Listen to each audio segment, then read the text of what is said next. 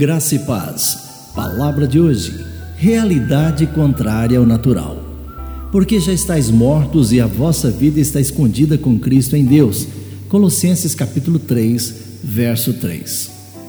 Olha, uma excursão no deserto pode parecer assustadora, mas para os entusiastas da natureza é apenas mais um atrativo. Por necessitarem de mais água do que podem carregar, os caminhantes compram garrafas com filtros incorporados para poderem usar fontes de água encontradas no caminho. Porém, beber nesses recipientes é contrário à lógica.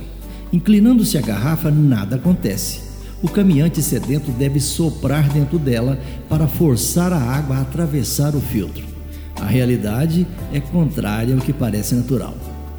Do mesmo modo, ao seguirmos Jesus, encontramos algumas coisas que são contrárias à lógica.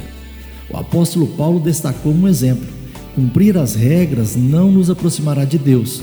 Ele perguntou: se morresses com Cristo para os rudimentos do mundo, por que, como se vivêssemos no mundo, vós sujeitais a ordenanças? Não manuseis isto, não proves aquilo, não toques aquilo outro, segundo os preceitos e doutrinas dos homens.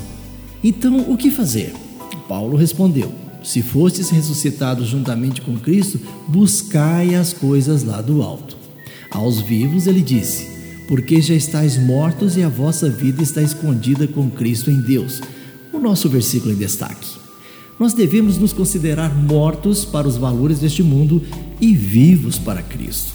Agora aspiramos a um modo de vida demonstrado por aquele que disse: Quem quiser tornar-se grande entre vós, será esse o que vos sirva.